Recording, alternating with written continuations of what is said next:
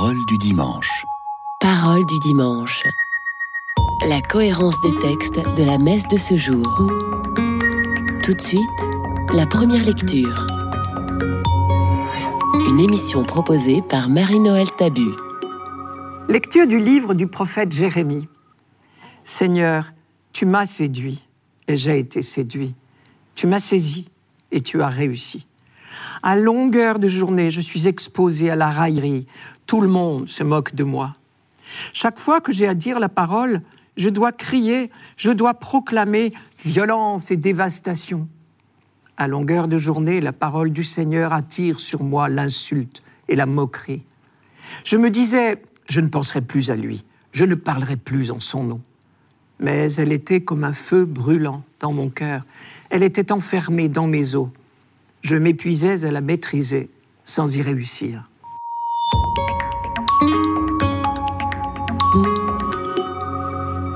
Jérémie nous décrit ici l'expérience spirituelle de persécution et de déchirement intérieur qu'il a vécu toute sa vie.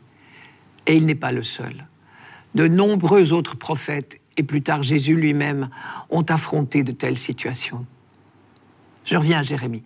Je vous rappelle le contexte de sa prédication. Il a exercé son ministère pendant les 40 années qui ont précédé le désastre de Jérusalem en 587 avant Jésus-Christ et la déportation à Babylone. 40 années de décadence spirituelle. Et son ministère précisément consistait à prédire la catastrophe. Pas pour le plaisir de jouer les oiseaux de mauvais augure, évidemment, mais au contraire, dans l'espoir d'obtenir in extremis la conversion du roi et du peuple. Il ne néglige rien pour alerter ses contemporains, s'il est encore temps. Mais eux-mêmes ne négligent rien non plus pour faire taire cet empêcheur de danser en rond. C'est dans ce contexte très polémique et donc très angoissant pour lui que sont nées ces confidences dont nous venons de lire un extrait, ce que nous appelons ces confessions. Malheureusement, le mot jérémiade, qui vient de là, bien sûr, est devenu péjoratif, ce qui est tout à fait injuste, car les confessions de Jérémie sont magnifiques, pleines de douleur, c'est vrai, mais plus encore pleines de foi et de passion pour la cause de son Dieu. Dans le texte d'aujourd'hui, par exemple, il nous livre le débat intérieur qui se joue au plus profond de lui, écartelé entre l'appel de Dieu qui le pousse à parler et la sagesse humaine qui le pousse à se taire. Je me disais, je ne penserai plus à lui, je ne parlerai plus en son nom. Mais il y avait en moi comme un feu dévorant, au plus profond de mon être, je m'épuisais à le maîtriser, sans y réussir. Mais abandonner la partie serait abandonner ses concitoyens à leur triste sort et tromper la confiance de Dieu. On se souvient que lorsque Jésus avait annoncé à ses disciples les souffrances qui l'attendaient, Pierre avait refusé cette éventualité.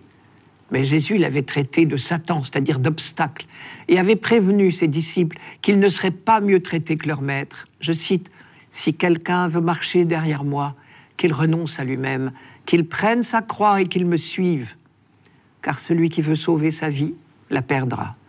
Mais celui qui perdra sa vie à cause de moi la gardera. Et il avait expliqué pourquoi les pensées de Dieu ne sont pas celles des hommes, comme disait Isaïe.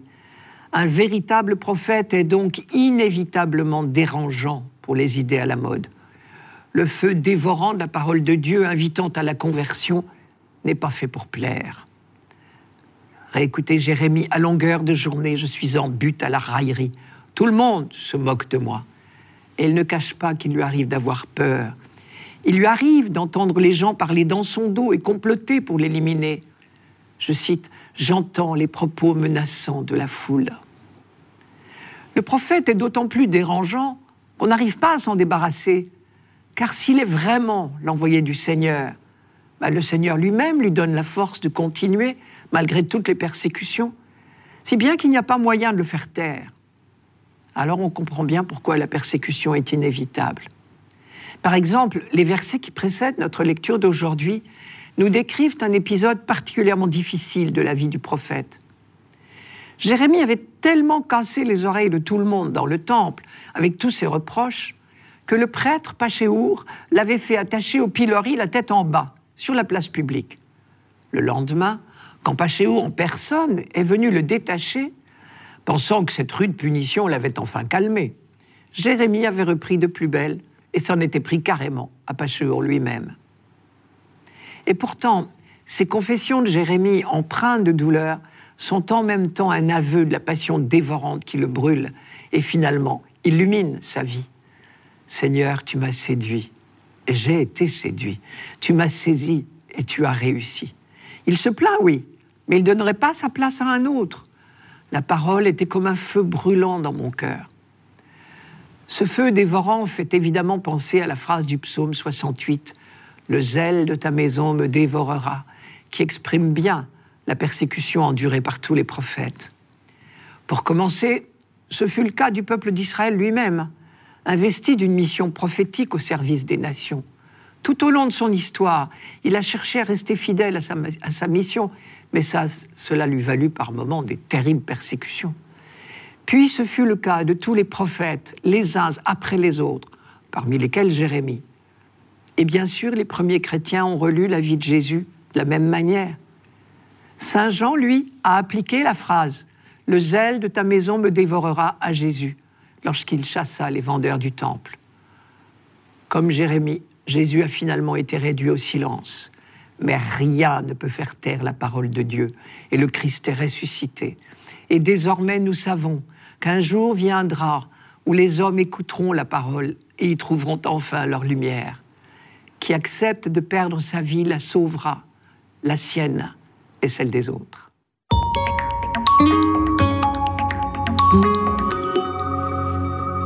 Radio Notre-Dame. Parole du dimanche. Parole du dimanche. La cohérence des textes de la messe de ce jour. Tout de suite, le psaume. Une émission proposée par Marie-Noël Tabu. Psaume 62. Dieu, tu es mon Dieu. Je te cherche dès l'aube. Mon âme a soif de toi. Après toi languit ma chair, terre aride, altérée, sans eau. Je t'ai contemplé au sanctuaire, j'ai vu ta force et ta gloire. Ton amour vaut mieux que la vie. Tu seras la louange de mes lèvres. Toute ma vie, je vais te bénir, lever les mains en invoquant ton nom.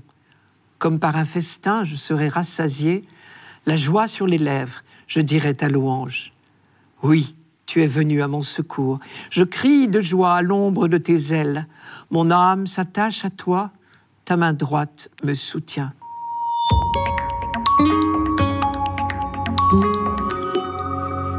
Pour entrer dans l'esprit de ce psaume, nous allons nous intéresser à sa toute première ligne, qui ressemble à un sous-titre et qu'on appelle la suscription. La voici. Psaume de David quand il était dans le désert de Juda, sous-entendu quand il s'était réfugié dans le désert de Juda pour échapper à ses ennemis. Ce psaume se présente donc comme une prière que le roi David aurait composée lorsqu'il était traqué par des ennemis.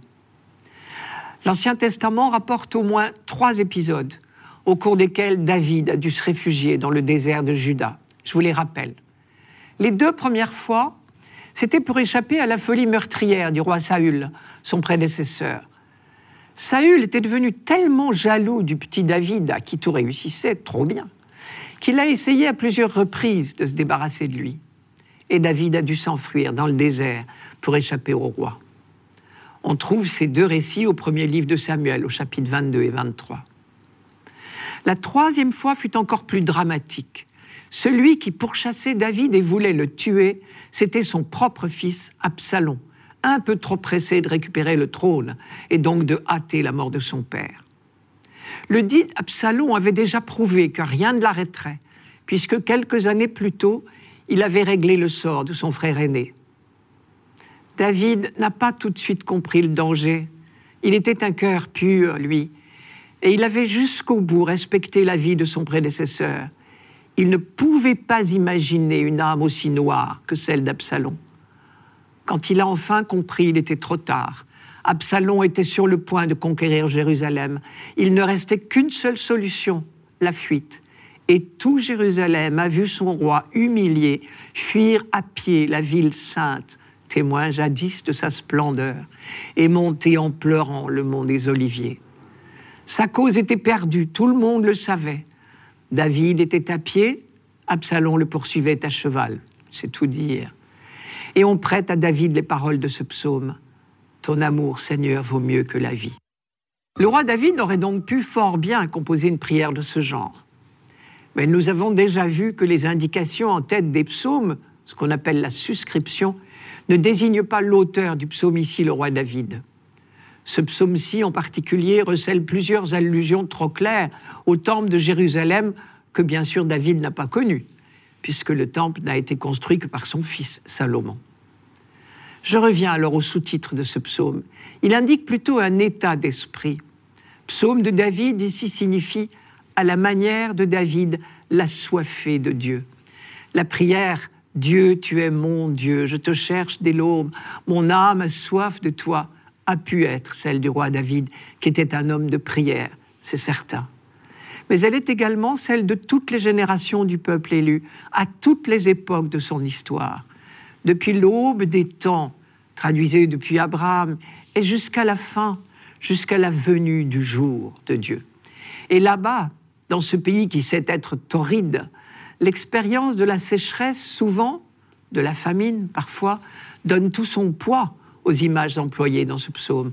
Après toi languit ma chère, terre aride, altérée, sans eau. Dans les périodes les plus dramatiques, et Dieu sait s'il y en a eu, la prière ne prenait que plus de force. Pendant l'exil à Babylone, par exemple, on a connu cette soif de l'âme.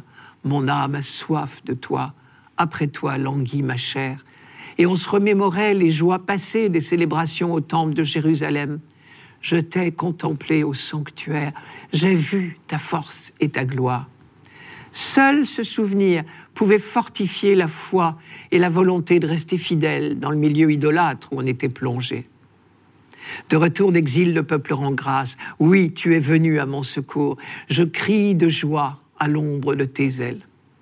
Ce sont les ailes des chérubins qui recouvrent l'arche d'alliance, dans le sein des saints d'abord. Mais elles rappellent aussi les ailes du grand aigle du désert qui protège sa nichée quand il lui apprend à voler. Et Moïse avait repris l'image au compte de Dieu pour exprimer de quelle sollicitude il avait entouré son peuple. Je cite Je vous ai porté sur des ailes d'aigle, avait dit Dieu. Dans ces conditions, bien sûr, les paroles de louange viennent d'elles-mêmes tu seras la louange de mes lèvres.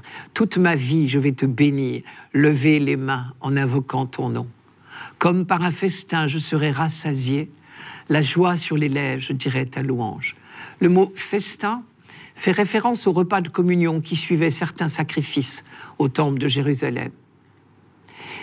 Et puis il y a eu des périodes plus terribles encore, celles des persécutions au deuxième siècle avant Jésus-Christ, par exemple, il a fallu affronter la terrible persécution du roi grec Antiochus Épiphane.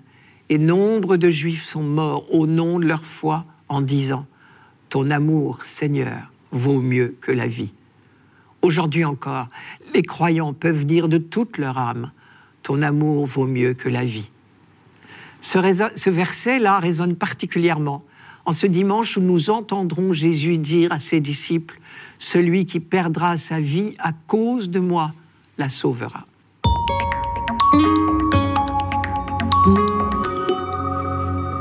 Radio Notre-Dame. Parole du dimanche. Parole du dimanche. La cohérence des textes de la messe de ce jour. Tout de suite, la deuxième lecture. Une émission proposée par Marie-Noël Tabu. Lecture de la lettre de Saint Paul apôtre aux Romains. Je vous exhorte, frères, par la tendresse de Dieu, à lui présenter votre corps, votre personne tout entière, en sacrifice vivant, saint, capable de plaire à Dieu. C'est là pour vous la juste manière de lui rendre un culte.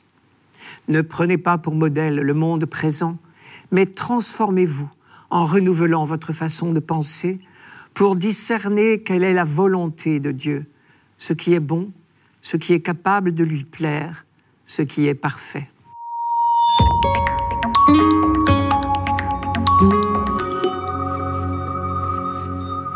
Je vous exhorte, frères, par la tendresse de Dieu. Quelle magnifique entrée en matière. Jusqu'ici, en fin de compte, Paul n'a parlé que de cela, la tendresse de Dieu. Les onze premiers chapitres de la lettre aux Romains ont traité apparemment de questions doctrinales. Les grands thèmes de la théologie de Paul ont été longuement et profondément exposés. La puissance de la grâce, l'universalité du péché, la justification par la foi, le mystère pascal, l'action de l'esprit, le salut promis et donné à tous. Mais tout ceci revient toujours à cet unique sujet, la tendresse de Dieu. Et maintenant, comme dans toutes ses lettres, Paul tire pour ses lecteurs les conséquences de son enseignement. Car la découverte de cette immense tendresse de Dieu ne peut que bouleverser, ou plutôt irriguer désormais toute notre vie. Je vous exhorte, frères, par la tendresse de Dieu. Ce qu'il va dire maintenant est en lien étroit avec tout ce qu'il a écrit jusqu'ici. Donc, dit-il, il n'y a pas à hésiter. À ce Dieu si étonnant par sa tendresse et sa volonté de sauver toute l'humanité sans exception, sa puissance inouïe de pardon, une seule réponse est possible, celle de l'abandon et de la confiance. Accorder toute notre vie, toute notre personne à cette réalité bouleversante, nous offrir à Dieu pour qu'il accomplisse en nous son œuvre, je vous exhorte, frères, par la tendresse de Dieu, à lui présenter votre corps, votre personne tout entière, en sacrifice vivant, saint, capable de plaire à Dieu. C'est là pour vous la juste manière de lui rendre un culte. On sait que le verbe sacrifier, sacrum facere, veut dire rendre sacré. On pourrait traduire donc Je vous exhorte à faire de vos personnes, de votre vie, une chose sacrée une chose divine. Nous sommes donc invités à la démarche qu'exprimait déjà le psaume 39. Tu ne voulais ni offrande, ni sacrifice. Tu m'as façonné un corps. Tu ne voulais ni holocauste, ni victime. Alors j'ai dit, voici, je viens. On est en droite ligne de l'enseignement du prophète Michée, je vous le rappelle. On t'a fait connaître, ô homme, ce qui est bien, ce que le Seigneur exige de toi rien d'autre que de respecter le droit, aimer la fidélité et marcher humblement avec ton Dieu. Je reprends le texte. Présentez votre corps, c'est-à-dire votre personne tout entière, en sacrifice vivant, saint, capable de plaire à Dieu. C'est là pour vous la juste manière de lui rendre un culte, nous dit Paul, d'après notre traduction. Mais si on scrute un peu les mots qu'il emploie, on s'aperçoit que le mot véritable de notre texte traduit le mot grec logikos, au sens de conforme à la raison, à la logique. Il est logique de vous comporter ainsi, dit Paul. Cela est conforme à ce que Dieu a fait pour vous. Pour le dire autrement, c'est la conséquence tout simplement de notre découverte de la tendresse de Dieu. Cette attitude est la réponse logique à l'œuvre de Dieu pour nous. Il ne s'agit pas de gestes extérieurs, mais d'un culte qui nous engage vraiment, totalement, qui nous transforme en profondeur.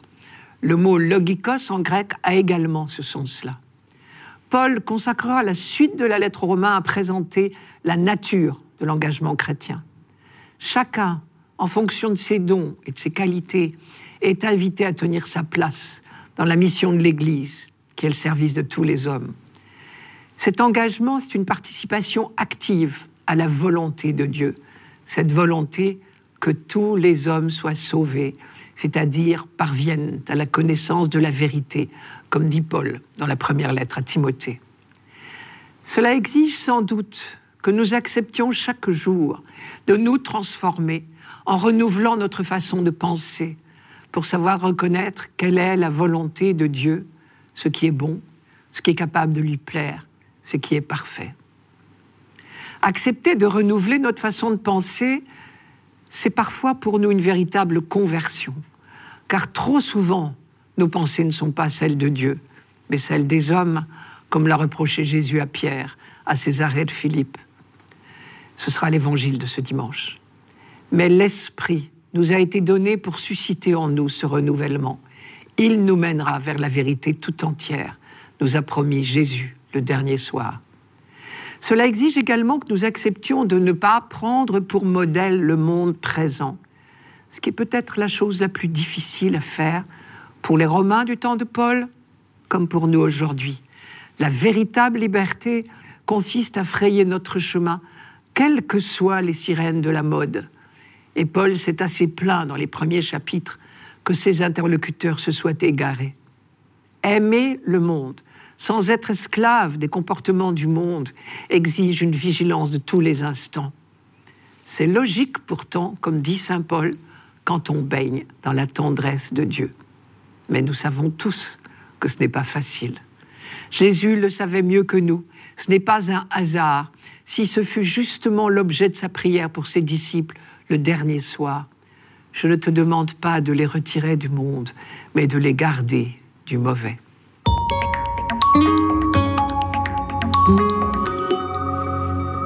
Radio Notre-Dame. Parole du dimanche. Parole du dimanche. La cohérence des textes de la messe de ce jour. Pour finir, l'Évangile. Une émission proposée par Marie-Noël Tabu. Évangile de Jésus-Christ selon saint Matthieu. En ce temps-là, Jésus commença à montrer à ses disciples qu'il lui fallait partir pour Jérusalem, souffrir beaucoup de la part des anciens, des grands prêtres et des scribes, être tué et le troisième jour ressuscité. Pierre, le prenant à part, se mit à lui faire de vifs reproches. Dieu t'en garde, Seigneur, cela ne t'arrivera pas. Mais lui, se retournant, dit à Pierre, Passe derrière moi, Satan, tu es pour moi une occasion de chute. Tes pensées ne sont pas celles de Dieu, mais celles des hommes. Alors Jésus dit à ses disciples, Si quelqu'un veut marcher à ma suite, qu'il renonce à lui-même, qu'il prenne sa croix et qu'il me suive. Car celui qui veut sauver sa vie la perdra, mais qui perd sa vie à cause de moi la trouvera. Quel avantage en effet un homme aura-t-il à gagner le monde entier si c'est au prix de sa vie? Et que pourra-t-il donner en échange de sa vie? Car le Fils de l'homme va venir avec ses anges dans la gloire de son Père. Alors il rendra à chacun selon sa conduite.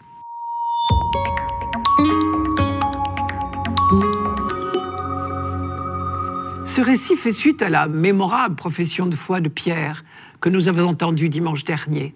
Tu es le Christ, le Fils du Dieu vivant.